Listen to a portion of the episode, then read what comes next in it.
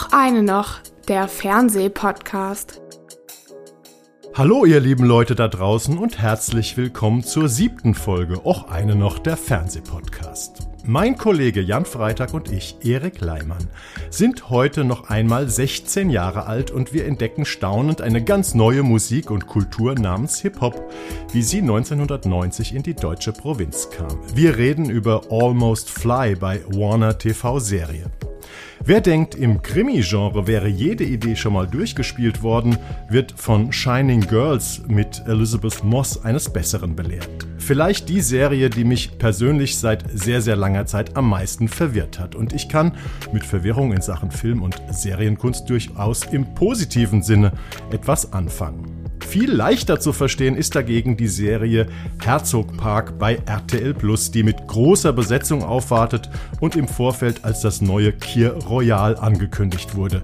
Wird sich Helmut Dietl 36 Jahre nach Kier Royal im Grabe herumdrehen oder mit einem Prosecco im Himmel auf Herzog Park anstoßen? Darüber reden wir als letztes großes Thema heute, bevor wir mit unseren kurzen Screenshots enden. Lieber Jan, es gibt ja die berühmte Frage nach der frühesten Kindheitserinnerung. Ich spezifiziere die mal, indem ich dich frage, was ist deine früheste Hip-Hop-Erinnerung? Eine fiese Frage, ich weiß, weil wie immer unvorbereitet, aber vielleicht hast du ja eine. Ich habe also wenn ich jetzt schon wieder eine so, so parat habe, dann klingt das so, als wenn wir uns wieder abgesprochen hätten wie beim letzten Mal mit den Lakers. Nee, nee. Ähm, aber es ist ich glaube, meine erste äh, Hip-Hop-Erfahrung ist eine Breakdance-Erfahrung, weil ich als äh, so also so 14, 15-Jährige habe ich an die, äh, angefangen, die Szene Hamburg zu lesen. Mhm. Äh, Mitte der 80er, hier, ja. genau, das Hamburger Stadtmagazin. Damals das Wichtigste. Mittlerweile gibt es noch, aber so viele davon gibt es eh nicht mehr. Und da war eine Geschichte drin über so eine Breakdance-Crew, die irgendwo im Hauptbahnhof in der Tube äh, aufgetreten ist, getanzt hat. Und dazu der Titel Hamburg, Doppelpunkt, wie immer zu spät. Und da ging es darum, dass, dass die Hip-Hop-Welle schon längst in der Provinz angekommen war. Also so, das lief damals so über Stuttgart und Heilbronn und über so, so, so Randstädte, da gab es schon richtige, da gab es schon richtige Clubs, Frankfurt auch und sowas. Hattest du und gesagt, in welchem Jahr das ungefähr war? Das musste, ich schätze mal, da war ich so 14, 15, als ich angefangen habe, Szene zu lesen, Szene Hamburg zu lesen. Mhm. Das war also 1984, 85, jetzt wissen es alle, wie alt ich bin. Und, Obwohl ähm, wir das ja immer versuchen zu verschleiern, aber immer wieder Hinweise hier im Podcast drauf. Geben. Ja, jetzt ist raus. und ähm, das war aber so ein Schwarz-Weiß-Bild halt mit so mit so Leuten mit so komischen Pepita-Hüten, die die halt irgendwo in der, in, im U-Bahn-Schacht tanzen. Und äh, da hatte ich aber noch gar keinen Bezug zur Musik, sondern erstmal nur zu diesem Breakdance. Und ich glaube, dass ich das dadurch dann auch erstmals richtig wahrgenommen habe und vielleicht ja. danach auch erstmal wach gehört. Also bei mir, ich habe auch drüber nachgedacht. Ähm, bei mir war das wahrscheinlich die Serie, über die wir gleich reden, die spielt ja 1990. Und ich habe natürlich schon in den 80ern, äh, da gab es so was wie Rappers Delight, also so, äh, ich sag mal, richtigen Oldschool-Hip-Hop, der dann auch in die Hitparaden reingesuppt ist, wo noch so äh, ja, syllabisch gerappt wurde, also eine, eine Note, eine Silbe und alles ein bisschen einfacher. Und ich glaube, so meine früheste Hip-Hop-Erinnerung, wo mich wirklich so eine Art Faszination gepackt hat, war wirklich in Hamburg. Das muss im Winter 91, 92 gewesen sein. Da war ich halt am Wochenende auf dem Kiez in Clubs unterwegs und da sind wir irgendwann beim von Kneipe zu Kneipe ziehen bei so einer Hip-Hop-Party gelandet, wo dann so New School-Hip-Hop lief, wo dann einfach so ein Loop von vorne bis hinten durchlief und Leute wild durcheinander geschrien haben und das hat mich und die Stimmung war am Kochen und alles war verschwitzt und das hat mich, glaube ich, so zum ersten, es war wahrscheinlich so ähnlich wie die Hip-Hop-Initialisierungsszene, äh, die, die die jungen Leute in der Serie erleben. Bei Almost Fly, genau. Das war, war, war wahrscheinlich im Tiefenrausch oder sowas, ne? Oder das kann gut sein. Das war in der Nähe vom Hans-Albers-Platz, aber ich weiß nicht mehr, äh, wie der Club damals hieß. Irgendwie. Ja, okay. Ja, genau. Ja, dann lass uns doch mal loslegen. Ähm, wir reden über Almost Fly, ähm, eine Miniserie, 6 mal 45 Minuten bei Warner TV Serie. Das ist der Sender, der ehemals TNT-Serie hieß und der uns solche, ja, doch ziemlich erstaunlichen deutschen Serien ähm, wie vier Blocks oder Four Blocks gebracht hat. Heißt seit geraumer Zeit Warner TV-Serie, kriegt man unter anderem über ein Sky-Abo und diverse andere Konstrukte. Die Serie ist am Montag, dem 2. Mai, mit einer Doppelfolge gestartet und die Episoden 3 bis 6, die kommen immer montags im Wochenrhythmus. Ja, worum geht's? Ähm, es spielt 1990 in der deutschen Kleinstadt. Ich glaube, sie ist nicht näher äh, benannt. Und da sind drei junge Typen, die sind so 16 oder 17 Jahre alt. In den Beschreibungen zur Serie variiert das immer so ein bisschen, aber ist auch nicht so wichtig. Das sind eher so Außenseiter-Typen auf sehr unterschiedliche Art und die entdecken in einer ähm, ja, amerikanischen Garnisonsstadt, also die GIs, die Amis sind da in dieser Provinzstadt, äh, die entdecken Hip-Hop und damit ein neues, aufregendes Leben. Und die drei Typen sind der schüchterne Walter, gespielt von Samuel Benito, der hat so einen älteren Metal-Bruder, Helly, und die sollen die Tankstelle des Vaters übernehmen, sozusagen das Horrorszenario seiner Zukunft, er als Tankstellenwärter. Außerdem ist der Typ unheimlich schüchtern. Dann gibt es den äh, dunkelhäutigen Ben, sein Freund, gespielt von Andrew Porfitz. Das ist so ein äh, lustiger Vogel, der aber auch irgendwie so seine äh, Pubertätsprobleme hat. Äh, und dann gibt es noch den bisschen verklemmten Technik-Nerd Nick, gespielt von Simon Fabian, der irgendwie so ein bisschen strenge, seltsame Eltern hat und äh, der auch, ähm, ja, halt so der klassische Nerd-Typ ist. Und die, ja, es ist eigentlich so eine Generalerzählung, ne? Die, die, die, die treffen coole Typen, so eine Rapper-Crew, die da irgendwie äh, ja, Halt macht und äh, in dem Club von Amis auftreten soll. Und dann beschließen sie eben, dass sie selber eine Hip-Hop, also sie sind auf dem Konzert von denen und dann beschließen sie, dass sie selber eine Hip-Hop-Crew an Start bringen wollen und der große, der, der große Termin ist sozusagen das Schulfest, auf dem sie mit ihrer Combo auftreten wollen. Das ist im Prinzip die Handlung und es ist eine Coming-of-Age-Serie. Man sieht, wie die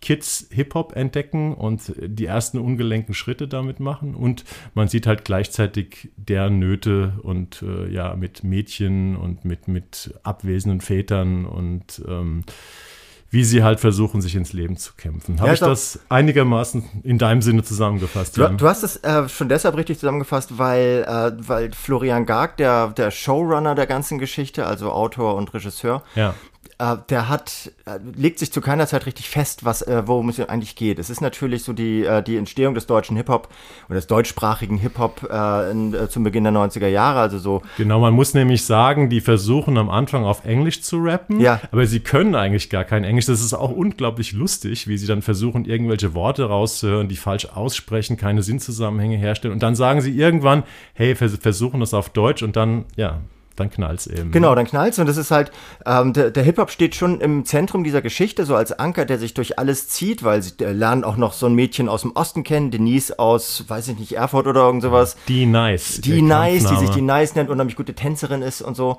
Und die, äh, das, es treten also verschiedene Diskriminierungshintergründe auf, so in dieser wahrscheinlich rheinland-pfälzischen Provinz oder sowas, wenn es da GI-Kasernen gibt. Muss amerikanisches Besatzungsgebiet ne? gewesen sein, ja. Und mhm. äh, das heißt, die, diese, äh, diese vier Hauptcharaktere, die kümmern sich schon auch immer um den, um den musikalischen Aspekt, aber dürfen dabei natürlich auch ihre Pubertätsprobleme verhandeln.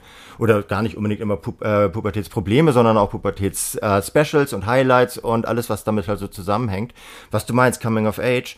Aber es ist, es ist trotzdem, also mich hat wirklich ganz besonders dieser Hip-Hop-Aspekt daran getriggert, weil mhm. Florian Gar kommt selber so aus der, aus der Sprayer- und Hip-Hop-Szene. Der hat, hat vor äh, 15, 16 Jahren mal den Film Whole Train äh, gedreht, damals mit Elias Mbarek. Ja, so. das war so eine seiner ersten Rollen, ne? Da war so ein junger Sprayer, ne? Genau, der, ja. also er ganz neu, aber auch Florian Garg ganz neu, so frisch von der, hast, von der äh, Filmhochschule. Hast du äh, Whole Train gesehen? Weil ich, ich habe hab ihn nicht gesehen. Doch, ich habe den damals gesehen.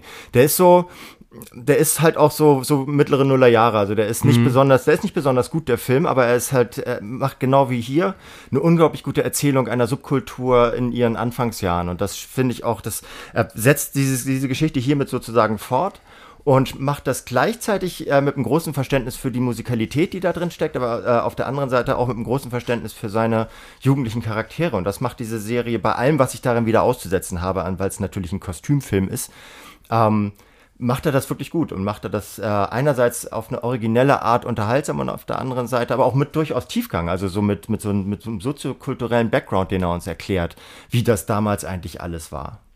Ja, ich hatte ja, wir reden ja normalerweise, und das ist ja auch ein, das große Spannende und Plus an unserem Podcast, den wir da selbst rausziehen. Wir reden ja vorher nicht so darüber, wie wir die Sachen, auf die wir uns geeinigt haben, finden. Aber wir hatten mal kurz telefoniert oder gemeldet, da hatte ich äh, bei dir rausgehört, dass du Almost Fly nicht so, dass ich dich das nicht so begeistert hat. Und das fand ich spannend, weil ich möchte sagen, das war eigentlich bis jetzt so die Serie, die mir dieses Jahr am meisten Spaß gemacht hat. Es ist vielleicht nicht die allerbeste Serie, äh, über die wir in diesem Jahr gesprochen haben, aber ich habe so einen unglaublichen Spaß, so eine Freude beim Schauen gehabt. Und man muss vielleicht auch ja selber mal überlegen, woran das liegt. Und das, glaube ich, ist einmal dieser Hip-Hop-Aspekt, der überhaupt nicht didaktisch rübergebracht wird, sondern einfach so verspielt, entdeckerisch. Also so nach dem Motto, dass die dann da stehen und versuchen, irgendwelche Gesten einzuüben, die man als Rapper auf der Bühne so machen könnte. Und das ist natürlich extrem unfreiwillig komisch, wird aber nicht ausgestellt als Komik, sondern ist einfach so, wie man selber als junger äh, Mensch peinliche Sachen macht und versucht, die einfach irgendwelche Leute nachzuahmen. Und ähm, in der Kategorie gibt es so viele wunderbare Szenen und deswegen sage ich, Coming of Age ist immer so ein Schlagwort, aber das muss man auch beherrschen, man muss sich da einfühlen, man muss die Leute ernst nehmen und trotzdem so eine Leichtigkeit haben, ähm, so eine Faszination, die man eben selber in diesem Alter empfindet, wenn alles neu ist, was man macht. Und das macht ähm, Almost Fly auf eine ziemlich überragende Art und Weise. Und gerade wenn er das mit anderen deutschen Serien vergleicht, die versuchen irgendwie so junge, ja, junge Befindlichkeiten darzustellen, ist das schon sehr, sehr weit oben, finde genau, ich, was da, der Gag da, da gemacht hat. Ich finde auch, er versetzt sich tatsächlich in seine Figuren rein, aber was ich eben angedeutet habe, und deswegen habe ich vielleicht, als wir das erste Mal drüber gesprochen hatten, hatte ich nur die erste Folge Intus oder sowas, das kann ich gar nicht sagen. Aber es ist natürlich, es, es krankt an allem, was deutsches Kostümfernsehen so fürchterlich macht, weil die, ähm, weil, weil sie einfach sich nie sicher sind. Also die AusstatterInnen, die das, die das, äh, die das Ganze so optisch organisieren, hm. sind sich nie ganz sicher, ob sie tatsächlich historisieren wollen oder ob sie, äh, ob sie die auch die Gegenwart triggern wollen. Also die, das Publikum von heute mit den heutigen, mit den heutigen äh, Seh- und und Hörerfahrungen. Das heißt, die, die äh, Protagonistinnen dieser Serie, die sprechen alle, wie die Leute heute sprechen. Die haben alle so einen komischen, so einen komischen Agro-Berlin-Gangster-Slang drauf, den in den, äh, in den äh, späten 80ern, frühen 90ern niemand benutzt hat. Niemand Echt? Das ist mir gar nicht aufgefallen. Das, äh, also genau. Hast du ein Beispiel dafür? Ja, die, dieses Reden, also ich kann das nicht gut nachmachen, ich will es ja. auch nicht gut mhm. nachmachen. Das ist mhm. halt so, wie, wie halt heutzutage so Gangster-Rap intoniert wird, beim, also ja. auch im, in der Kommunikation.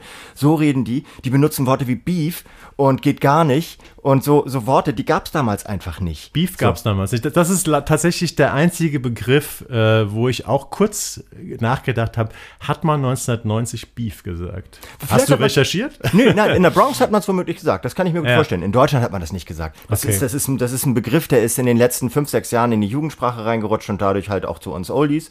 Und ähm, das, aber das davor, davor läuft es über. Also es wird auch, da wird auch sowas gesagt wie alles gut und so. Okay. Das sind alles mhm. so, äh, das ärgert mich einerseits, aber andererseits äh, zeugt es auch davon, dass Florian Garg ähm, die, die Geschichte nicht über, über die Maßen wichtig nimmt, sondern er benutzt sie halt einfach als Vehikel, um eine geile Geschichte zu erzählen. Ja. Und das macht er. Und ich finde, es ist auch nicht überinszeniert oder überkostümiert. Es gibt ja auch noch ganz andere Figuren. Es gibt noch so komische, zwei komische Gangster, genau. so Kleingangster-Typen, die da so die, die, so die decken den Sprayer-Aspekt ab, weil der der Gag ist ja selber, kommt ja aus der Sprayer-Szene und ich hatte so den Eindruck irgendwann, äh, okay, Hauptfiguren sind die drei äh, Hip-Hopper, also Rapper, DJ.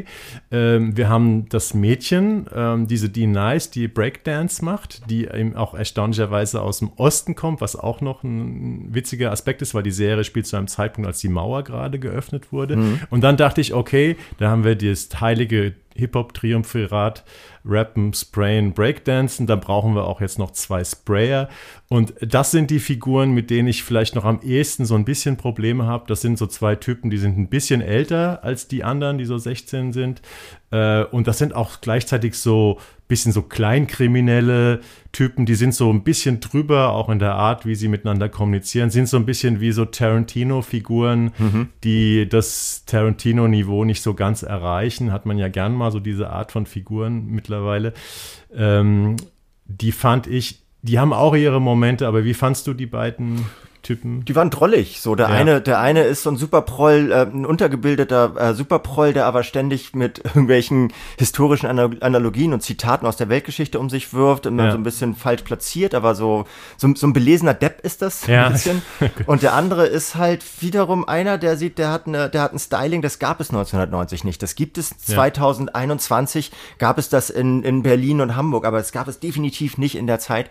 Aber scheiß drauf. sieht so ein bisschen aus wie, aber wohl so ein bisschen aus wie Phil Lynott von Thin Lizzy irgendwie 1980. Oha, den kennen oder? jetzt hier aber auch wieder nicht so viele. Wir, wir sagen heute vieles über, viel über unser Alter aus. Ja, ähm, nee, das, ich finde ja es nicht, ich nicht nicht schlimm. So, es hat mich am Anfangs gestört. Im Laufe der Serie hat es sich aber gezeigt, dass er, dass, dass es dem Florian Garg einfach Wumpe ist, ähm, ob die ganzen historischen Analogien stimmen und sowas. Er möchte eine Geschichte über die Entwicklung des deutschen, äh, des, des englischen oder amerikanischen zum deutschen Hip-Hop darstellen und möchte gleichzeitig aber auch ein bisschen diese, diese, diese Subkultur äh, in, in der, also im Spießer-Zusammenhang dieser, dieser rheinland-pfälzischen, sage ich jetzt einfach mal Provinz, konterkarieren. Also das äh, erzählt auch ein bisschen was darüber, in welchem Umfeld sich dieser Hip-Hop entwickelt hat. Ja. Und das macht er so, dass es, dass es, wie du sagst, es macht echt, die macht richtig Laune, die Serie.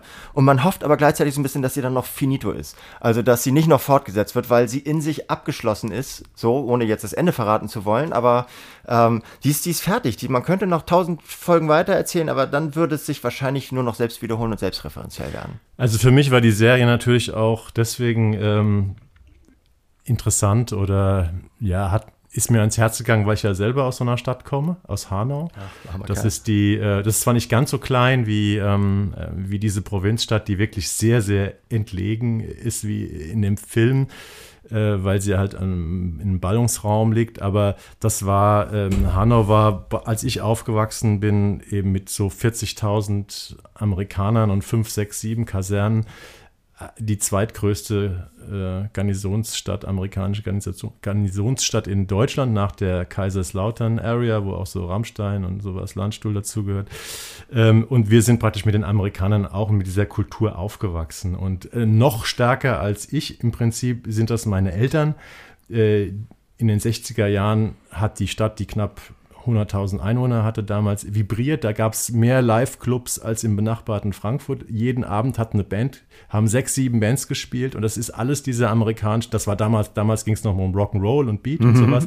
Das war dieser amerikanischen Kultur äh, zu verdanken und ähm, deswegen kenne ich diese Faszination äh, und dieses, ähm, ja, dieses, dieses Fluidum, was in dieser Serie beschrieben ist. Ne? Ja, und, also was, was du auch meintest, dieses erste Konzert, auf dem sie sind und auf dem sie, als, auf dem sie wirklich alles fallen lassen. Also sie schütten alles aus, alle, Ja. alle Hormone raus. So, das, ist, wo die amerikanische Original-Hip-Hop-Crew Genau. auftritt in dieser Kaserne, wo sie sich reinschleichen, auch mit Tricks, dass sie da überhaupt reinkommen. Es hat also alle diese Aspekte, die man selber von der Jugend kennt, so dieses erste faszinierende Mhm. Konzert, wo man irgendeine Musikrichtung entdeckt oder, aber ich habe dich unterbrochen.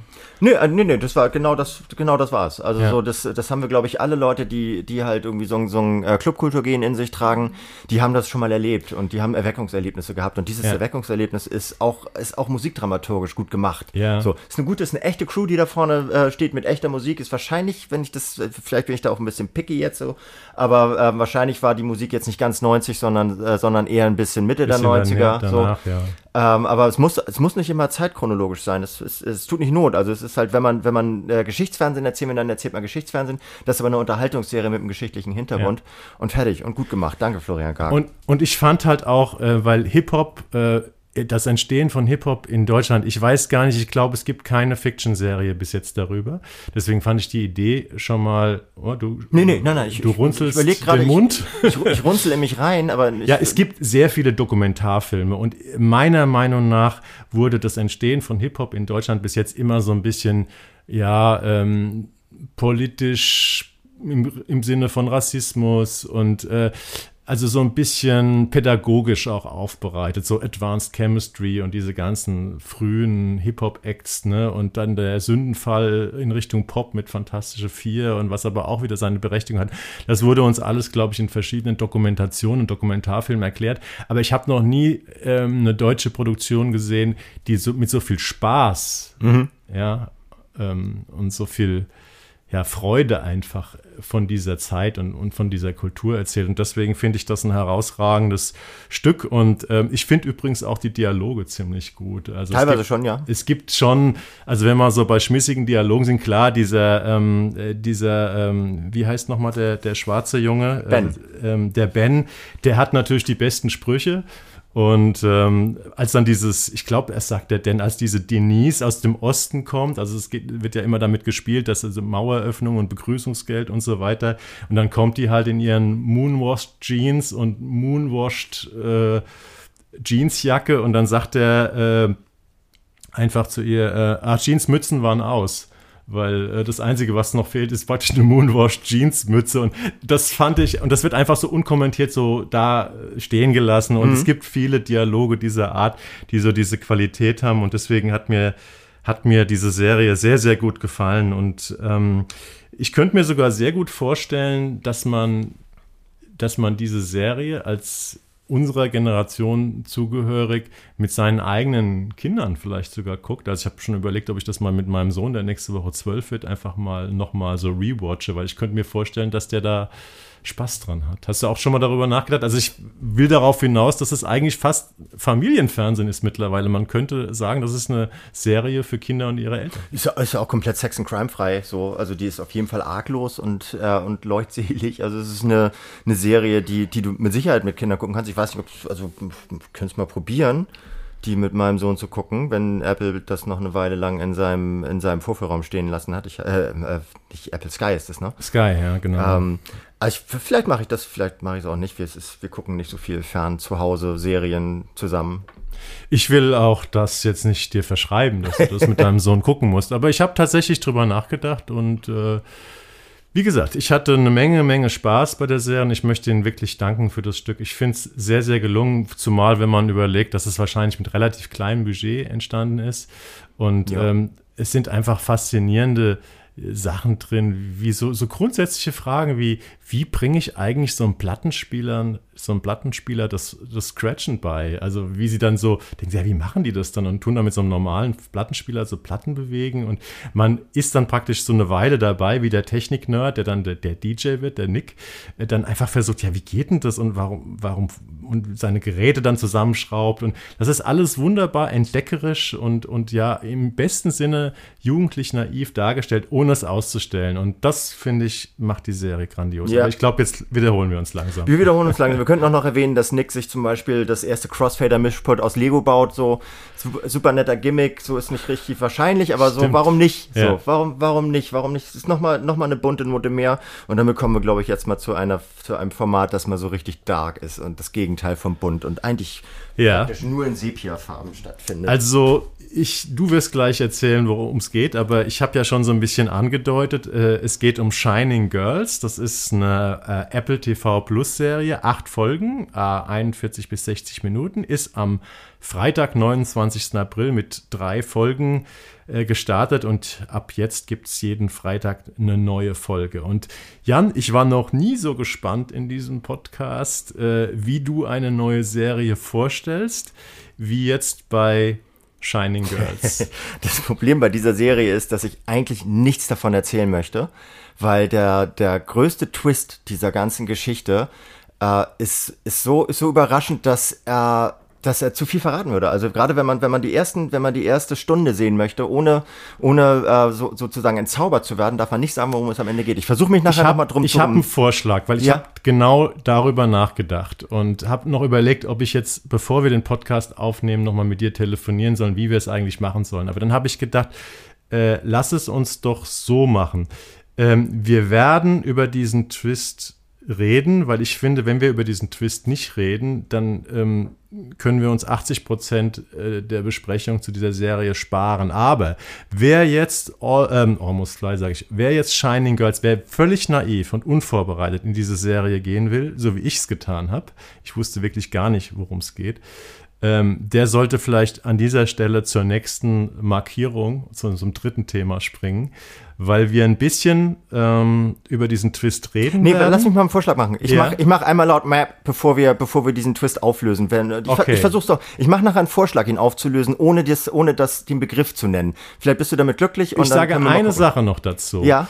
Ich war überrascht, dass alle deutschen Feuilletons, die über diese Serie geschrieben haben, den Twist schon in der äh, Headline oder dem, dem Unter, der Unterheadline schon verraten haben. Ja. Also es wurde nie, keiner hat darauf verzichtet. Ich habe darauf verzichtet. Ich habe es, Okay. glaube ich, im Tagesspiegel gemacht. Ich habe darauf verzichtet.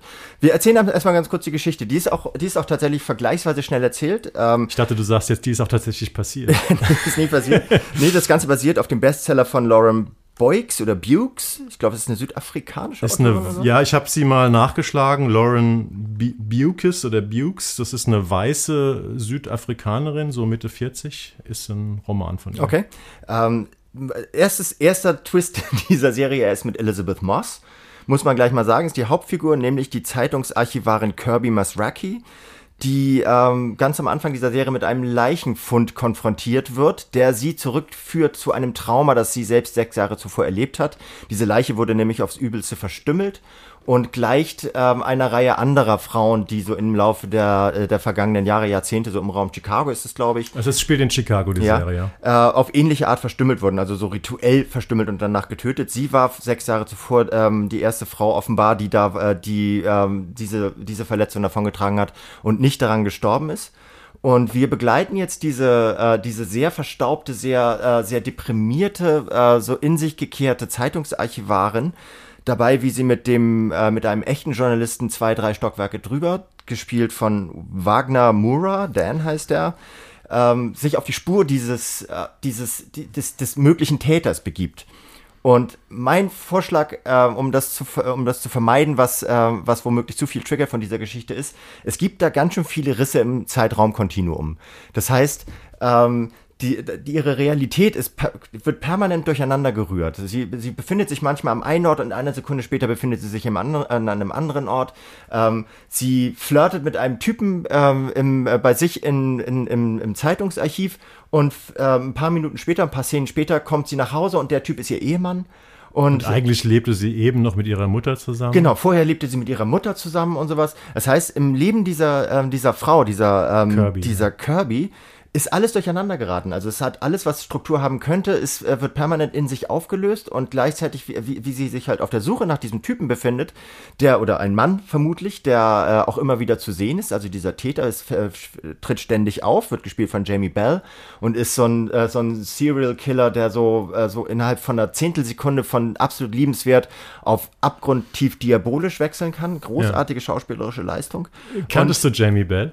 Ich kannte den vorher nicht, nee. Das ist der Junge, der, ähm, der, der ist der Schauspieler, der ist ein Brite, der im Jahr 2000 Billy Elliot, I Will Dance, diesen vielfach prämierten Film, den Jungen gespielt Das hat. ist ja crazy. Ja, Ja, gut, ja. hat eine interessante Entwicklung genommen. Und wir begleiten also diese, ähm, diese drei im Grunde genommen, wie sie sich einander annähern, wieder voneinander entfernen und so. Und äh, der Twist, der dabei äh, gemacht wird, ich, nee, ich möchte ihn nicht sagen. Ich möchte es echt nicht sagen. Weil es ist nicht nötig, das zu sagen. So, das ist halt, wenn sich das eröffnen kann, es ist alles ein bisschen mysteriös. Es ist halt, es ist insofern ein Mystery-Thriller. Aber der erzählt diese, diese Geschichte, also auch diese innere Vercastung dieser, äh, dieser Kirby, gespielt von, grandios gespielt, wie immer von Elizabeth Ja. Moss. Elizabeth Moss, bekannt geworden durch Mad Men, äh, durch die äh, ähm, Handmaid's Tale, jetzt Ja, natürlich jetzt zuletzt einige Staffeln gemacht. Eine der, äh, wie, wie hieß die neu- neuseeländische Serie? Top of the Lake? Top of the ich. Lake, ja. Top of the Lake, also eine der, Eliz- Elizabeth Moss wird, glaube ich, 40 dieses, dieses Jahr. So eine der großen Schauspielerinnen ihrer Generation, kann man sagen. Und Ja. äh, hat sie, glaube ich, auch mitproduziert, ist ihr Projekt. Sie hat, glaube ich, eine Produktionsfirma gegründet mit Leonardo, Dica Leonardo DiCaprio hängt, glaube ich, mit drin. Ne? Also ist so ein bisschen so ihr Serienprojekt. Äh, und äh, du hast gerade gesagt, Mystery Thriller.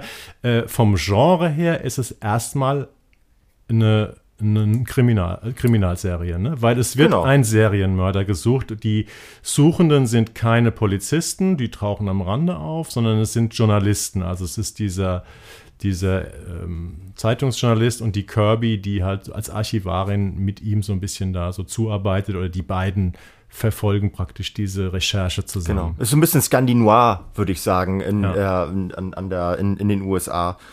Und also ich möchte mich eher darauf, darauf konzentrieren, äh, von wem es gemacht wurde. Es wurde, äh, wurde gedreht von Michelle McLaren und die Showrunnerin ist Silke Luisa. Das, das heißt, sehr weiblich, ne? Sehr weiblich und man merkt es auch an, wie viel, wie viel Empathie ähm, für, für alle Figuren. Es ist gar nicht so, dass weibliche, weibliche Produktionsteams äh, stärkere, stärkere Empathie für die weiblichen Figuren haben, sondern sie haben für alle mehr Empathie. Das mag ist natürlich eher, eher ein Genderphänomen als ein Geschlechterphänomen, aber so ist es nun mal. Und man merkt es dem an, dass sie, dass sie sich in alle Köpfe hineinversetzen wollen und ganz besonders natürlich in den von Elizabeth Moss, die, ähm, die halt so, die, so, so in sich permanent Gegensätze vereinigt hat. So eine, so eine trotzige Traurigkeit, so eine, so eine, so eine wütende Gelassenheit. Also es ist alles, sie hat immer alles manchmal in Die Elizabeth Sekunde. Moss ist ja bekannt dafür, dass sie sozusagen in derselben Szene kann sie so eine, so eine Verletztheit und so eine Wildheit spielen. Und das ist Okay, aber wir müssen, glaube ich, gar nicht darüber reden, was Elizabeth Moss kann, weil dass sie unheimlich viel kann und eine Serie alleine tragen kann. Das ist, glaube ich, bekannt. Aber ich möchte mal so einsteigen oder weiterführen das Ganze, äh, dass ich so meine eigenen Eindrücke, ich gucke mir diese Serie an und ich hatte mit den ersten beiden Folgen tatsächlich Probleme. Ich hatte ich war so verloren und dachte, äh, was machen sie denn da jetzt? Ich hatte schon überlegt, ich hatte eigentlich schon meine Vorbereitung nach zwei ähm, nach zwei Folgen abgeschlossen und wollte dir sagen, okay, ich das ist schon irgendwie gut gemacht, aber für mich ist das das äh, Christopher Nolan äh, Trauma, was ich mit dieser Serie erlebe. Also die Idee ist genial, es ist toll gemacht, aber ich fühl's nicht so. Ne? Also dass man so, also Christopher Nolan, der Inception und und und die und, und Tenet und und und Memento und diese ganzen Mindfuck-Geschichten erzählt, wo man die ganze Zeit, äh, wie mal geht das jetzt überhaupt und hä, was macht er jetzt und warum und was war davor und und äh, wie ist jetzt der Twist? Äh, und das sehe ich da auch, aber ich konnte mit den Figuren nicht so mitfühlen. Und dann habe ich aber irgendwie gedacht, nee, da kannst du jetzt nicht aufhören. Dann habe ich gesagt, jetzt gucke ich noch mal am nächsten Abend eine dritte Folge. Und dann hat es mich so gepackt, dass ich die dritte, die vierte und die fünfte am Stück geguckt habe. Und jetzt bin ich auch der Meinung, das ist eine sehr, sehr gute Serie, die ich unbedingt empfehlen muss. Aber worum geht es eigentlich? Ne? Diese Verwirrtheit, über die wir wie die du angedeutet hast, dass diese Kirby sich sozusagen verloren fühlt in ihrem Leben. Da dachte ich erst, ah, ist das jetzt eine Serie über, hat die Demenz? Ist das eine Serie über eine demente Figur, die versucht, irgendwie ihr, ihr Leben aufzuklären? Es, ne, es gibt ja gerade, äh, Samuel Jackson hat ja gerade auch bei Apple TV Plus diese, diese Serie, äh, wie heißt sie, äh, Ptolemy Gray oder mhm. so, die, die letzten Tage. Da geht es ja um einen Dementen, der versucht, einen Fall aufzulösen. Und die gleiche Geschichte äh, haben wir ja schon mal in der dritten Staffel von True Detective erlebt. Ähm, das ist ja auch gerade so ein bisschen en vogue. Und ich dachte, aha, das ist jetzt so eine junge Frau, die Demenz hat und die versucht, so ihr eigenes Leben und die Geschehnisse irgendwie aufzuklären. Aber das ist es nicht. Und dann habe ich in den Kritiken äh, gesehen äh, noch eine ganz andere Interpretation, nämlich, dass es um Opfer, um Opfertrauma geht, dass die praktisch deswegen so ihre Realität so disparat und, und, und zerfallend erlebt, weil sie eben so, so ein Trauma davon getragen hat, von, dieser, von diesem Angriff. Und, ähm beides, beides hochinteressante und beides äh, hochrealistische Interpretationen ja. oder, oder äh, Möglichkeiten, poten, potenzie potenzielle ähm, Handlungstwists, absolut. Ich weiß nicht, wollen wir jetzt mal kurz, wollen wir Merp sagen wir und sagen eins auf, auf drei zählen Merp und sagen? und dann lösen wir es auf. Okay, genau. Und Merp wenn ihr, wenn ihr keine Lust habt, den Twist jetzt zu äh, erfahren, dann äh, geht auf die Zeitmarke und klickt zu unserem dritten Thema. Ja, das oder, oder einfach für so, ich sag jetzt Merp, drei Sekunden, dann könnt ihr, äh, könnt ihr Ton ausmachen und fünf Sekunden Genau. später könnt ihr wieder anmachen, weil wir müssen es dann auch gar nicht weiter elaborieren. So, Merp, eins, zwei, wir sollen nicht runterzählen, ne? Drei, Nee. vier, fünf. Es geht um Zeitreisen. Der, der Killer ist ein zeitreisender Serienkiller. Und das hat mich eigentlich auch angekekst und deswegen finde ich das auch nicht. genervt, meinst Das hat mich voll genervt. Aber wir haben jetzt ja gesagt, dass wir, dass wir nicht weiter darüber reden. Oder wollen wir noch weiter? Nee, wir wollen nicht weiter darüber Na, reden. es ist schon interessant, weil ähm, ich finde, mit der, mit der Aussage, der Typ reist in der Zeit, ein Killer, der in der Zeit reist, äh, das klingt erstmal so, als würden wir hier die düstere Version von Loki verhandeln oder so.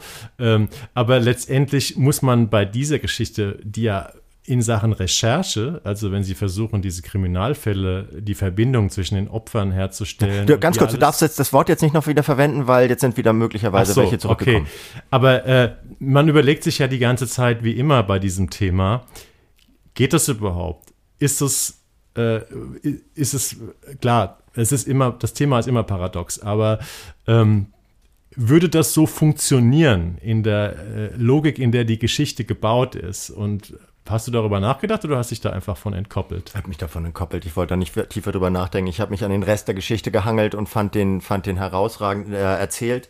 Ja. Und ähm, habe dann meine Vorbehalte habe ich habe ich an äh, habe ich so in den Hintergrund drängen können und das hat gut geklappt und deswegen konnte ich die Serie trotzdem gut gucken und es ist auch in sich schlüssig alles. Also es ist in sich schlüssig erzählt. Es ist auch ähm, alle alle äh, Sprünge und alle Unlogiken und sowas, die damit zusammenhängen, sind irgendwie äh, werden aufgelöst auf die eine oder andere Art. Das heißt, es ist von der von der Silke Louisa, die das äh, Drehbuch geschrieben hat. Die Übrigens hat eine, die noch nicht so viel gemacht nee, hat. Ne? Das nee. ist die Showrunnerin, zumindest auf der kreativen Seite, die Autorin.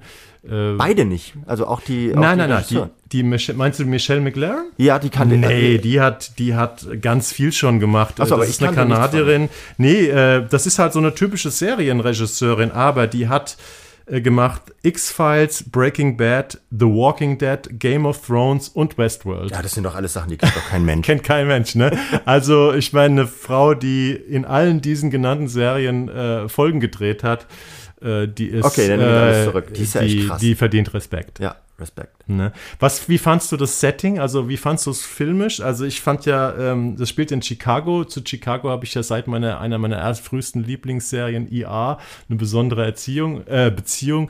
Dieses kühle, fröstelige, aber auch klare, äh, was die Stadt so ein bisschen ausstrahlt, ist in der Serie, finde ich, gut eingefangen. Ne? Also ja, aber nicht, keine, nicht vordringlich. Nicht also, vordringlich. Nee, es ist keine stylische Serie. Es ist relativ nüchtern. Ja gefilmt, versucht äh, nicht irgendwelche Gimmicks, äh, die Gimmicks, äh, das Gimmick sind die Twists, die seltsamen Sachen, die da passieren, ne? mhm. muss man schon sagen. Ja, also ich, ich, kann, ich kann die wirklich empfehlen und man muss über so eine kleine Hürde rüber ja. ähm, sich rüberhangeln, aber auch nur, wenn man so ein, so, so ein Typ mit so, der so picky bei bestimmten Themen ist wie ich, dann, äh, dann könnte es vielleicht schwierig werden, glaube ich aber nicht. Ich glaube, ihr kommt da alle gut rein. Also wie gesagt, wenn ihr die Serie startet und nach zwei Folgen sagt, ja, irgendwie ähm, ist schon nicht schlecht, aber äh, macht mir irgendwie keinen Spaß, dann seid ihr, geht es euch vielleicht genau wie mir. Ich brauchte die dritte Folge und vielleicht haben sie auch deswegen zum Start drei Folgen am Stück gezeigt und erst danach im Wochenrhythmus machen sie weiter, weil du brauchst diesen langen Einstieg in die Serie. Aber wenn du den geschafft hast, ist es wirklich faszinierend. Mhm. Ne? Ja, mach das mal. Guck also, das mal an. es war einer der überraschenden Twists für mich in meinem Erleben einer Serie, weil ich, ich hatte sie eigentlich schon abgeschrieben und wollte sie unter dem Nolan äh, Phänomen abbuchen. Ich sage, ja, interessant, aber äh, nicht meins. Und musste dann feststellen, dass ich auf einmal tierisch Bock habe, die Serie weiterzugucken. Also mir fehlen noch zwei oder drei Teile. Mhm. Und ähm, ja, vielleicht geht es euch genauso und ihr braucht auch diesen Anlauf. Das ging dir ja offenbar bei der nächsten Serie, die wir vorstellen, nicht so, ne? Wenn ich das, das klang so ein bisschen durch, durch das, was du, was du so ja. zwischen den Zeilen gesagt hast.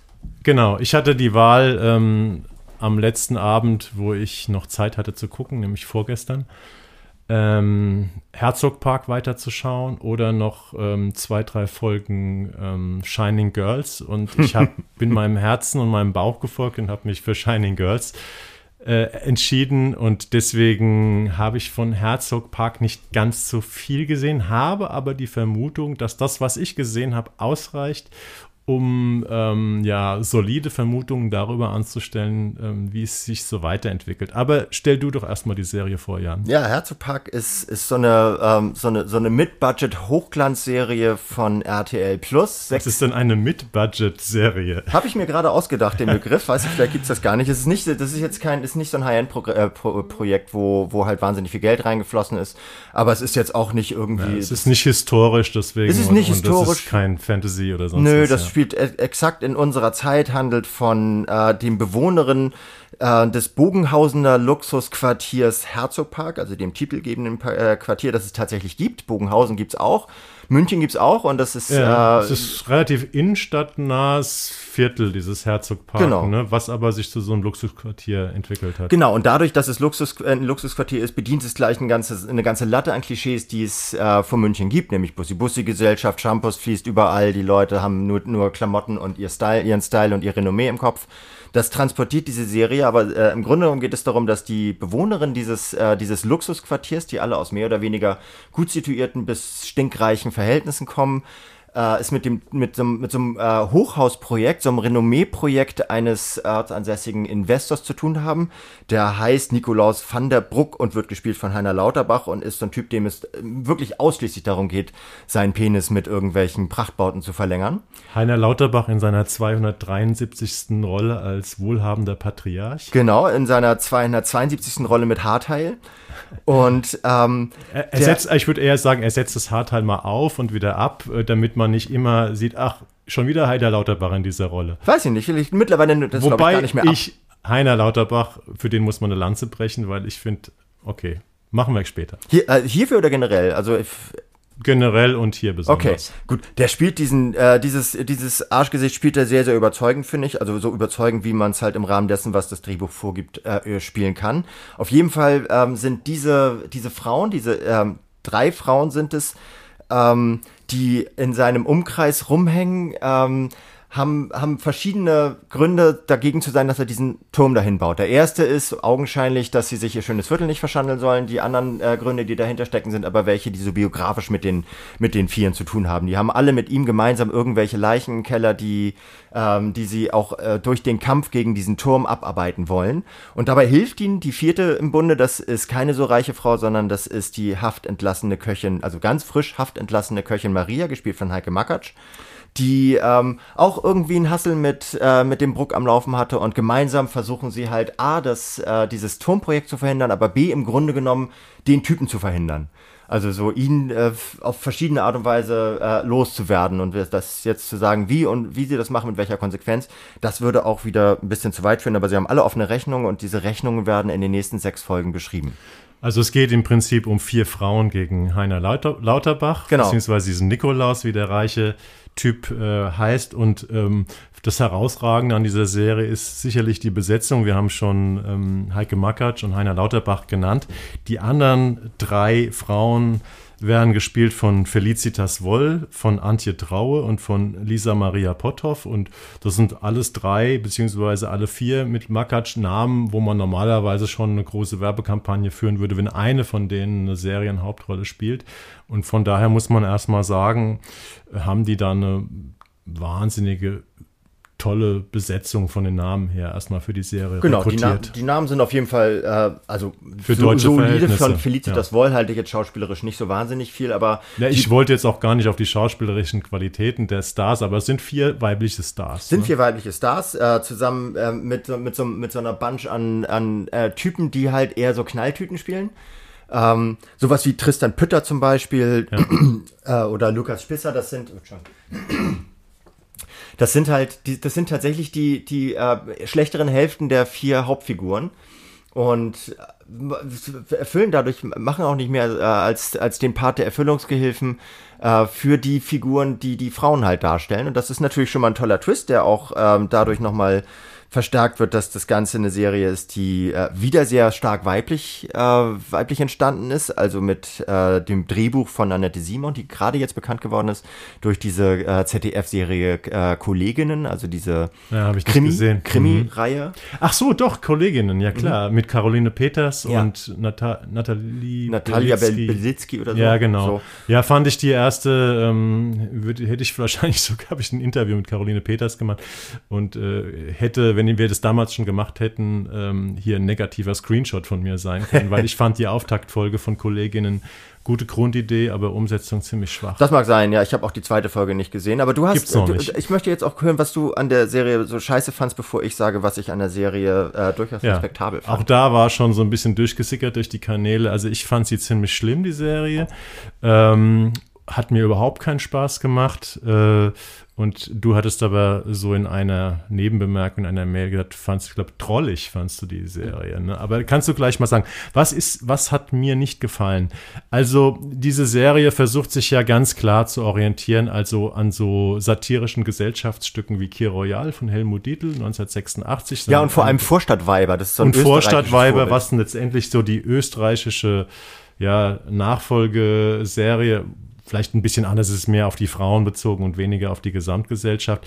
Aber was man natürlich bei den Vorbildern, sei es jetzt Vorstadtweiber oder äh, Key Royal hat, ist natürlich dieser Wortwitz, diese Doppelbödigkeit in den Dialogen, äh, dieses auch typisch Münchner, Münchnerische, was der Titel ebenso gut konnte, dass man praktisch so äh, Kill Your Enemies with a bayerische Singsang, äh, also dass man so im, im leicht bayerischen Münchner Tonfärbung eben so offen, äh, oberflächlich Komplimente verteilt, die aber ähm, ein, eine, eine, eine Etage tiefer äh, total vergiftet sind. Äh, und das versucht diese Serie auch. Und ich finde aber äh, die Dialoge und die Figuren und wie das alles zusammengeschraubt ist, die leisten das nicht. Das will bösartig sein, das will abgründig sein, aber es sind letztendlich sind es Dialoge, die mich und Storylines, die mich gelangweilt haben. Ja. Also mit kleiner Ausnahme, und das war die Lanze, die ich äh, für Heiner Lauterbach brechen wollte. Ich finde, die Lauterbach-Figur ist noch die stärkste und der, der macht es ganz gut. Ja, ich finde, die stärkste ist die, ist die Heike Makatsch als äh, Maria, die spielt die. Oh, ein Lob diese, für Heike Makatsch aus deinem Mund. ich du, weiß es gar so, nicht. Genau. Hattest du nicht so einen alten Beef immer mit Heike Makatsch, wo du sagst, die, die interviewst du nicht mehr oder Genau, ich hatte. Hast ich hatte, immer Stress mit ihr? Ich hatte ne? drei Interviews mit ihr und die gingen alle in die Hose, aber da muss ich mir ja. natürlich auch ans eigene Knie fassen. Das ist womöglich lag es an mir. Ist, ja. Wir sitzen da zu zweit. Ähm, deswegen, also ich, ich bin persönlich als äh, so als äh, so professionell noch nicht an sie herangekommen, so im, im Gespräch. Aber Bei mir war es immer okay mit ihr. Ja, das siehst du. Also dann scheint es ja an mir zu liegen oder zumindest größtenteils an, an mir euch. zu liegen, an uns. Ähm, aber hier spielt sie diese, diese Maria, die, äh, die halt einerseits äh, durch äh, wahrscheinlich irgendwelche Intrigen oder sowas in den Knast gekommen ist, wo sie nicht rein, äh, hineingehört hat. Die betreibt so einen Catering-Service mit zwei Freundinnen und die, ähm, die ist, die, die schafft es tatsächlich, diese Balance zu halten zwischen, äh, zwischen der Ausgeschlossenen, die halt eher so vom Hasenbergel kommt. Das ist so ein bisschen das, das Gegenstück, wo sie halt Fußballtrainerin von so äh, benachteiligten Jugendlichen ist mit ihrem Freund zusammen und äh, auf der anderen Seite der Herzogpark mit diesen drei Frauen, die, wo sie halt ab und zu mal kocht. Also sie ist äh, definitiv das Bindeglied zwischen Abgrund und Upper Class. Und äh, das macht sie, das macht sie mit einer großen Selbstverständlichkeit, die, der ich von, von Anfang bis Ende gerne zusehe. Ja, also immer wenn sie ins Bild kommt. Ja, ist nicht dann, so überdreht, ne? Nee, gar nicht. anderen Figuren. Aber ich finde auch tatsächlich, die anderen Figuren sind auch nicht überdreht. Es gibt zwei Figuren, die ganz, äh, ganz klar dafür, äh, dafür stehen, die Bussi-Bussi-Gesellschaft darstellen zu wollen. Das ist der Lauterbach auf der einen Seite, also so dieses großkotzige, großkopferte, sagt man, glaube ich, dann im Band. Und ähm, dieses, äh, dieses, dieses glamouröse Schickimicki-Scheißzeugs, was die, ähm, was die Hanna gespielt von Lisa Maria Potthoff mhm. darstellt. Diese beiden überspitzen ihre Figuren, um München als das zu zeigen, was wir alle gerne von München ähm, halten wollen. Nämlich einerseits so ein, so ein Neid darauf, dass sie so krass erfolgreich sind, aber andererseits auch so die Ablehnung, dass sie dafür halt alles Arschlöcher sind. Ja. Und ähm, das bedienen die beiden, aber die anderen, die spielen ihre Rollen sehr, sehr, sehr, sehr gewissenhaft und sehr, sehr konzentriert und auch so diese, diese äh, Liesel, gespielt von Antje Traue, hm. die von so einem komischen, windigen, schnöseligen Privatier, mit dem ist sie zusammen, der aber hoch verschuldet ist, also die hat überhaupt kein Geld, äh, hält sich aber immer noch in dieser Blase auf, wird gleichzeitig halt natürlich ähm, von der Gesellschaft ein bisschen an den Rand gedrängt, aber andererseits auch wieder von der Annabelle, so eine Politikergattin von Felicitas Woll, total als Freundin akzeptiert. Und also es gibt mehrere Szenen, wo die beiden sich unterhalten, ähm, die locker jeden Bechteltest bestehen. Also wo sie, mhm. wo sie einfach über das Leben reden und wie schwer es alles ist und nicht über Typen und, äh, und eben miteinander Frauen, die miteinander über was anderes in Filmen und Serien als Männer reden, ist immer noch relativ selten. Und das, das sind so kleine, kleine Momente in dieser Serie, die sehr oberflächlich ähm, äh, dar, dargestellt sein will, wo immer wieder Tiefengrund gelegt wird. Und deswegen habe ich die Serie wirklich zu schätzen gelernt, also auch mit, der, mit dem Fortlauf der Folgen. Habe sie nicht zu Ende gesehen, aber ich habe äh, so dreieinhalb bis knappe vier Folgen gesehen. Und ich finde, in der Dialogregie ist es teilweise sehr, sehr feinfühlig dafür, dass es in dieser Gesellschaft spielt.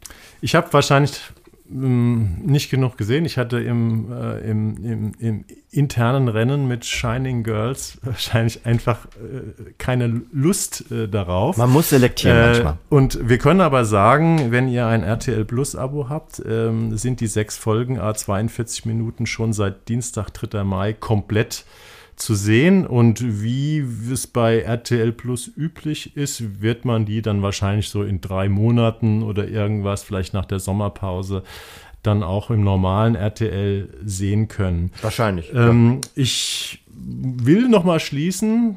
Meinerseits. Du willst das letzte des- Wort haben, Nein, jetzt ich will nicht. Du kannst danach noch was sagen, aber ich bin ja derjenige, der immer hier so ein bisschen noch auf die Pressekritiken äh, eingeht und die fallen ähm, bei der Serie Herzogpark ziemlich schlecht aus. haben alle keine Ähm, Ahnung. Die Süddeutsche, die natürlich prädestiniert ist, äh, über die Serie zu schreiben, in der Person von Josef Krübel, schreibt, anfangs dachte man groß, inzwischen ist von Vergleichen mit Kir Royal keine Rede mehr. Ja, sorry, Wenn ganz kurz, als, ja. natürlich nicht.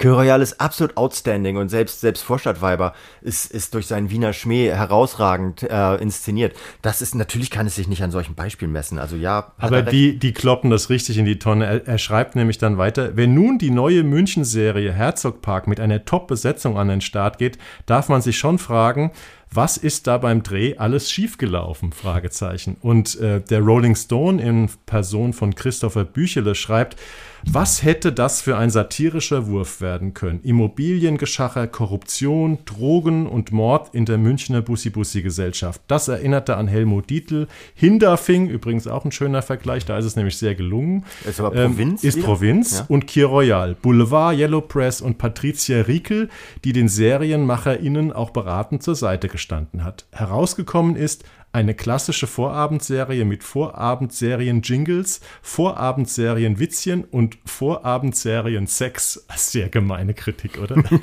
Aber ich meine, dafür, du hast jetzt den Rolling Stone rausgeholt, den man Ja. normalerweise nicht, äh, nicht zitiert. Das heißt, offenbar war die Aus Auswahl der, äh, des Bashings ja jetzt auch nicht so Na, es gewaltig, gibt schon, oder? die deutschen Medien haben schon, also ich finde Rolling Stone durchaus seriös. Ja, ja. Aber ähm, äh, die deutschen Medien haben schon alle zumindest einen kleinen Text über Herzog Park Ja, ja, okay. geschrieben, glaube Nee, ich. ich finde es auch nicht herausragend. Ich finde nur, dass es in den, in den Zwischentönen hat es, hat es, hat es Momente, die ich nicht erwartet habe. Und wenn du die, wenn du, wenn du so High Society, Glamour, äh, Glamour Gossip Scheißdreck machst und es schaffst, den zu grundieren mit, äh, mit, mit Inhalt, finde ich das immer wieder bemerkenswert. Und ich habe das, ich glaube, wir haben es auch ein bisschen genommen, weil wir jetzt letzte Woche so angedeutet hatten über Wendehammer. Ähm, also, das kam ja in den Screenshots Ja, vor. ich, hat mir ja nicht so gut gefallen. nee, ja. was, was so ein bisschen in die Richtung geht und was halt. Also auch Frauen, also sehr Frauen geprägt, Ja. hinter der Kamera und vor der Kamera. Ja. Ja, das find, ich finde es ich finde es toll, wenn, äh, wenn, wenn Frauen in den Vordergrund solcher Serien rücken und es ist natürlich manchmal ein bisschen schade, wenn dadurch nur, nur die alten Klischees ähm, wieder gekäut werden, aber grundsätzlich finde ich den Ansatz gut und ich finde dafür, dass es auch RTL Plus gemacht hat, also dass es, dass es dafür gemacht ist, später auch auf RTL in der Primetime zu laufen, ähm, habe ich das wirklich gerne gesehen und ich weiß, dass es seine Schwächen hat und ich äh, freue mich darüber, dass ich am Rande des äh, medialen Mainstreams stehe.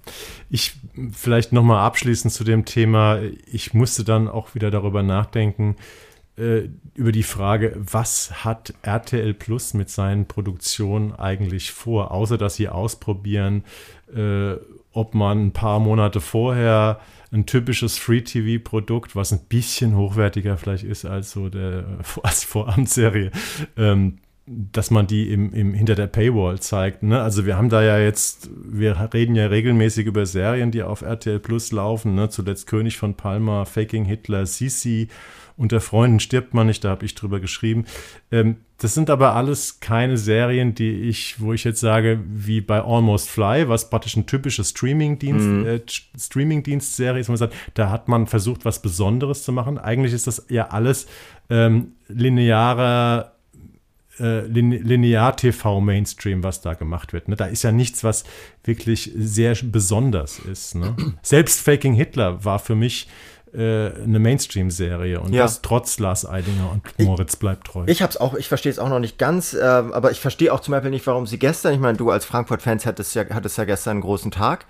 ähm, warum sie das ich habe hinter der überlegt, Paywall ob es mein positiver Screenshot wird, aber wir, Nee, dann hätten wir nämlich den Suchbegriff Eintracht Frankfurt hier in unsere in unsere Podcasts äh, hier äh, ähm, CEOs reinmachen können, dann hätten wir bestimmt noch ein Haben wir paar jetzt, können wir jetzt mehr. ja machen. Können wir jetzt, hast du's machen, ja genau. erwähnt, sowas, Ja. ne? aber auch so ein, so ein Spiel, das so viele Menschen interessiert, nicht nur in Frankfurt äh, hinter die Paywall zu stecken, also als Streaming äh, bei, bei Plus und nicht im, im Regelprogramm, was sie machen hätten können. Das Also ist es im hätte- Regelprogramm gelaufen. Echt? Das ist die, die, das Halbfinale, ich glaube, die letzten zwei oder drei Runden haben sie auf RTL Plus die Ach so, das lief Eintracht-Spiele gestern. Äh, auf RTL gezeigt. Okay, nee, dann nehme ich alles wieder zurück. Äh, ich dachte, das wäre gestern, aber das wäre wär ja auch eh nur ein Wäre ziemlich gewesen. dumm, weil die haben, glaube ich, fünf, sechs, sieben Millionen Zuschauer gehabt. Ja. Ja, okay. Nee, dann, dann dachte ich das nur. Dann äh, war ich schlecht informiert und entschuldige mich hiermit in aller Öffentlichkeit. Ich entschuldige mich aufrichtig, sagt mein Sohn, Aufrichtig. wenn er es nicht so meint.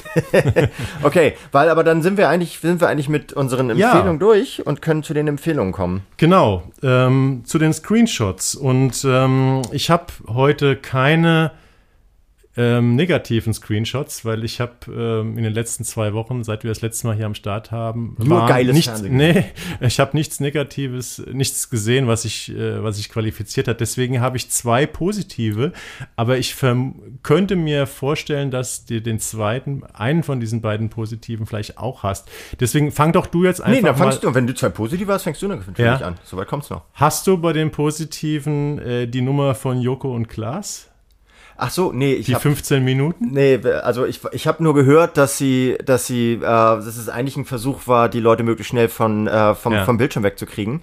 Ich habe weder, weder die, die, die Sendung, also die Show am Abend, noch die 15 Minuten gesehen. Ich habe die, ähm, also für die Leute, die es nicht kennen, ich gucke normalerweise auch keine Joko und Klaas Shows, aber es gibt diese Show Joko und Klaas gegen Pro7 oder so heißt sie, glaube ich, eine Spielshow, wo sie praktisch, wenn sie gewinnen, ähm, 15 Minuten Sendezeit zur Primetime, 20.15 Uhr zur frei, freien, sind das 15 Minuten? 15 Minuten, 15 Minuten zur freien Verfügung haben, wo sie machen können, was sie wollen. Da haben sie schon mal im letzten Jahr ähm, diese Reportage aus einer Corona-Station, die ziemlich knallhart war und diverse Preise und sehr viel Lob gewonnen hat. Und dieses Mal haben sie was völlig Absurdes gemacht ähm, äh, am Mittwochabend. Und zwar haben sie 15 Minuten einfach nichts gemacht. Man hat die beiden gesehen, wie sie in einer Schlange stehen. Dazu lief verstörend äh, monotone Synthesizer-Musik und unten haben sie Programmtipps anderer Sender eingeblendet und haben ansonsten dafür geworben, wie man seine Zeit besser nutzen kann. Und das Erstaunliche, also sie haben praktisch, ich glaube, ihr Zit das Zitat dazu war, wir wollten unserem Sender maximal auf den Sack gehen. Ich weiß nicht, was ähm, Pro7 dazu gesagt hat. Ich nehme mal an, das sind ja auch Profis, dass sie gesagt haben, genial, ähm, genau in unserem Sinne, weil sie dadurch natürlich einen großen PR-Coup erzielt haben. Aber was ich so erstaunlich fand, ähm, ich habe nämlich extra auf die Quoten gewartet für diese Sendung, also wo 15 Minuten nichts passiert. Und das haben tatsächlich knapp eine Million Zuschauer gesehen, haben das durchgeguckt. Im Vergleich, parallel lief die neue Reality-Show äh, Club der guten Laune ähm, bei Sat 1. Das haben äh, nur 730.000 ZuschauerInnen geguckt, also weniger als die 15 Minuten nichts mit Joko und Klaas. Und auch bei Pro7 war das an dem Abend die erfolgreichste Serie, äh, die erfolgreichste Sendung, weil danach kam TV Total, was jetzt auch nicht so schlecht eingeschaltet war, mit ein bisschen ein paar hunderttausend weniger oder ein paar zehntausend weniger, sechs- 960.000 Zuschauern. Und ich weiß nicht, was Linda Zerwakis und äh, wie heißt der, Jerome Optenhöfel? Nee, Matthias, Matthias Optenhöfel. Matthias Optenhöfel darüber, darüber sagen. Aber ihre Magazinsendung, die sie ja wahrscheinlich mit viel Mühe vorbereitet haben am späteren Abend, die hatte 450.000 Zuschauer, also weniger als halb so viele wie Joko und Klaas, die um 20.15 Uhr einfach gar nichts gemacht Ja, haben. okay, aber das, ja, Quotenmessung ist, bleibt ja, bleibt ein Mysterium wie äh, der Hintergrund von äh, Shining Girls. Ja. Aber ich habe es leider nicht gesehen. Ich, guck's mir Ich habe es auch an. nicht gesehen So? und trotzdem ist es mein positiver Screenshot, weil ich die extra die Quoten abgewartet Das finde ich aller. Ehren wert, einen Screenshot zu empfehlen, den man selber nicht gesehen hat. Aber also ich kann es nachvollziehen. Die ich find's, Idee find's völlig wird okay. hiermit sozusagen prämiert. Ja, ich finde es auch, ich finde es find's großartig, was sie in den 15 Minuten machen. Also sie haben ja auch schon über den Femizid da 15 Minuten Zeit äh, auf dem verwendet und so weiter. Ähm, also es ist großartig, was sie da machen und das, sie müssen natürlich auch ein bisschen variieren. Wenn sie jedes Mal nur auf die, auf die soziokulturelle... Ja, dann wüsste man schon, was kommt. Genau, dann wüsste man, es was geht kommt. schon so. da um den maximalen Überraschungseffekt. Genau, die müssen uns ja auch ein bisschen, die müssen, müssen uns ja auch ein bisschen im Dunkeln lassen über das, was sie machen. Mein positiver Negativ. Screenshot... Nein, was? positiv kommt immer am Schluss eigentlich. Ich habe doch jetzt nur mit dem Positiven Ach, stimmt, angefangen, ja. weil ich nichts Negatives habe. Aber Jan, du musst natürlich jetzt deinen Negatives Ja, nee, mein Screenshot- negativer, mein negativer, ich habe mein negativer auch nicht geguckt. Beziehungsweise, ich habe nur eine Folge gesehen. Ja, das und, ist ein früher Ausstieg, wie bei mir Herzogpark. ja, und war sofort so angepisst davon, weil es äh, startet am 14.05. bei Sky die dritte Staffel Das Boot. Und äh, davon abgesehen, dass ich dieses, die, dass dieses Pferd schon vor, vor, vor langer Zeit äh, totgeritten wurde, schafft es die Serie einzusteigen mit einem äh, britischen äh, Offizier, der hinabsteigt in ein deutsches äh, U-Boot und wehrlose, unbewaffnete deutsche Lanzer exekutiert. Und dazu irgendwie auch noch schäbig lacht. Und das ist so ein Gipfel an revisionistisch-reaktionärer Kackscheiße, dass ich überhaupt keinen Bock habe, auch nur noch fünf Minuten mehr davon zu gucken. Ich muss noch ein bisschen mehr gucken, weil ich darüber noch Kritiken schreibe. Aber im Grunde genommen sind meine Kritiken geschrieben. Wer, in, wer zu einem nationalsozialistisch besetzten, also, äh, also historisch maximal kriminalistisch besetzten Thema, wie das Boot, damit einsteigt, dass alliierte Deutsche hinrichten, der hat verloren. Und der muss sich den Vorwurf gefallen lassen, dass er, dass er gerne zu, zu, zu Himmler und Hitler in die Gruft hinabsteigen darf und sich da einen runterholen darf. Aber sowas macht man einfach nicht im Jahr 2022. Und von daher, wer das Boot 3 guckt, der, der kriegt ab sofort Hörverbot bei auch eine noch. Ich musste ja das Boot, die erste Staffel, ich fand ja die Grundidee, aus dem Boot eine Serie zu machen. Ähm, damals gab es auch noch nicht so viele Reboots von alten Stoffen wie jetzt. Jetzt gibt es ja fast nur noch das. Ähm, oder zu zwei Dritteln oder 50 Prozent der Projekte. Aber ich fand schon die erste Staffel, äh, bin, mit der bin ich nicht warm geworden, mit der zweiten auch nicht. Ich finde, das ist eine der ja, überflüssigsten Serienadaptionen eines alten Kultstoffs überhaupt und trotzdem scheint es zu funktionieren. Äh, Deswegen machen sie halt immer weitere Staffeln bei Sky. Äh, Es scheint ein Erfolgsprodukt zu Ja, ja, sein. international läuft das wie Hulle. Deutsch, Deutschland und das Boot, äh, das ist irgendwie ähm, in der Welt, die Welt wartet da auf neue Bilder sozusagen. Ich finde es inhaltlich auch erzählerisch eher überflüssig. Ja, ich glaube, der, der, globale Rechtspopulismus wartet auf Exkulpationen von den Tätern. Du siehst So. das Boot, glaube ich, zu politisch. Ich glaube, die Es Leute sehen so- das gar nicht zu, Nee, so äh, die- politisch. äh, in der vorigen Folge wurde, wurde im Grunde genommen der Zweite Weltkrieg wurde als jüdische Weltverschwörung äh, inszeniert. Das so. ist- Das ist okay. wirklich, es ist wirklich drastisch, wie, wie quer sich das. Ihr müsst die- jetzt aufpassen, sonst gibt es demnächst das Verfahren Jan Freitag gegen die Macher von das Boot. Vielleicht, okay. Nee, vielleicht, äh, vielleicht bin ich da auch drüber, vielleicht bin ich da politisch zuvor äh, vordefiniert, aber ich finde das wirklich verwerflich, was da passiert und deswegen ist es mein negativer Screenshot von heute. Dann schließe ich mich mal, ich mal mit meinem äh, positiven Screenshot. Und zwar bin ich darüber mehr oder weniger gestolpert, ähm, weil meine Frau äh, liegt abends gerne zur Entspannung im Bett und guckt irgendwelche Dokus. Und da wollte ich eigentlich nur kurz Gute Nacht sagen, weil ich noch irgendwie weiter hier meinem Handwerk frönen musste, noch weitere Serienfolgen gucken und bin dann komplett hängen geblieben bei, bei dem, was sie da geschaut hat. Und zwar ist das die Netflix-Serie Andy Warhol Diaries. Äh, die gibt es seit Ende März 2022 bei Netflix und das sind sechs Teile, also ein ziemlich opulentes Werk, sechs Teile, a 50 bis 60 Minuten über das äh, Leben äh, von Andy Warhol und die ist von also erstmal muss ich sagen, ich war absolut geplättet von der Qualität dieser Dokumentation. Also man taucht so tief ein in das Leben von Andy Warhol mit Fotos, mit Filmen, mit Stimmen. Äh, Das, da sage ich gleich noch mal zu was, wie sie das gemacht haben, weil das wurde mit, ähm, also es gibt dieses, oder ich sage es einfach jetzt, es, äh, der Andy Warhol hat ähm, seit 1976 jeden Morgen um 9 Uhr ähm, einem Freund äh, am Telefon erzählt, was er tags zuvor gemacht hat. Und der hat daraus, äh, der hat das mitgeschnitten und hat, ähm, hat daraus diese Diaries gemacht. Und es gibt eben auch die Stimme von Andy Warhol, die irgendwie aufgenommen wurde und daraus hat die Serie, und das zeigt so ein bisschen, wie, wie, wie, wie besessen die Serie ist, die hat mit einem künstlichen, also mit einem KI-Programm äh, den Andy Warhol im Hintergrund diese ganzen Sachen erzählen lassen. Äh, und das klingt absolut faszinierend. Also ein KI-Programm simuliert die Stimme von Andy Warhol, der praktisch sein eigenes Tagebuch erzählt. Das Ganze ist mit äh, Erlaubnis der Warhol Foundation passiert. Und ähm, die Serie, diese, diese opulente Doku-Serie, die ich absolut grandios finde, ist von Ryan Murphy produziert. Das ist ein bekannter äh, schwuler Filmemacher und Produzent. Der hat, der hat, glaube ich, einen fetten Vertrag bei Netflix, hat solche Sachen wie Helston, American Horror Story oder Ratchet gemacht.